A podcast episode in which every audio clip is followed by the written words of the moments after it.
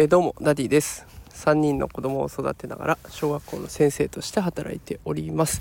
このラジオでは毎日育児や教育を楽にするそんなヒントを1日1つお送りしております、えー、ノートやツイッターも同時に進行していますのでお時間あったら是非覗いてみてください、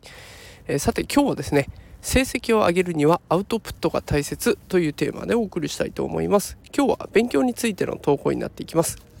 結論を先に言うと成績を上げたかったらアウトプットをたくさんしようということになっていきます。すいません。今日ちょっとねあの子供たちのお迎えをしがてら外で収録をしているのでちょっと雨の音とかいろいろ入るかもしれません。ご容赦ください。え今日の放送をするにあたってねあの参考にした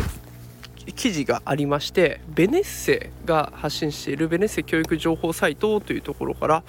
えー、一つね資料をいただきました。でそこにはね学校生活で成績の上位層と中間層の子たちの違いは何かっていうところをね調査した結果が載っているんですね。あの詳しくはノートの方に、えー、記事を載せておりますのでそちらをご覧ください。で一番違ったところです。上位層の子と中間層の子の一番違ったところ何かっていうと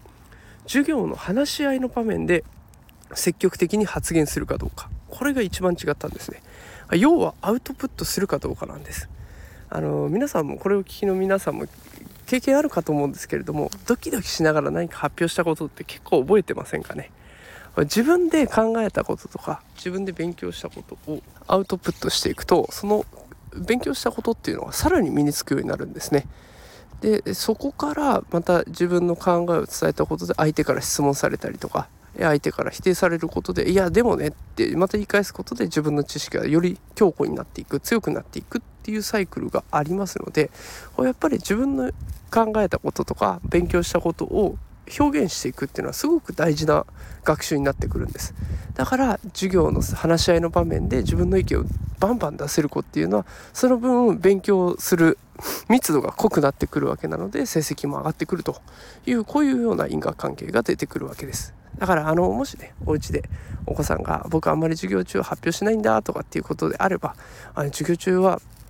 たくさん発表した方が自分の勉強になるらしいよ。いっぱいいろんなことを覚えられるらしいよと。ちょっと声をかけてみてあげてください。で緊張はすると思うんですけど一回やっちゃえばねちょっとずつ慣れてきますからえ少しずつ少しずつその回数を増やしていってアウトプットをいっぱいして成績をぜひ上げていってほしいなと思っております。